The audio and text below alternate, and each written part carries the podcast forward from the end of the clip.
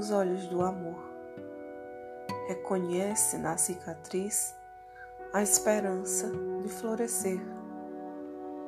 Ela é a chuva do fim de primavera que alimenta com carinho rios e mares. É feita de intensidades.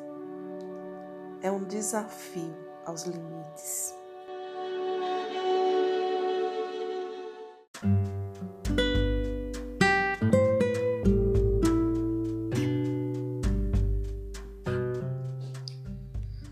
Primeiro eu considerei um fardo, agora acho que é algo como sorte.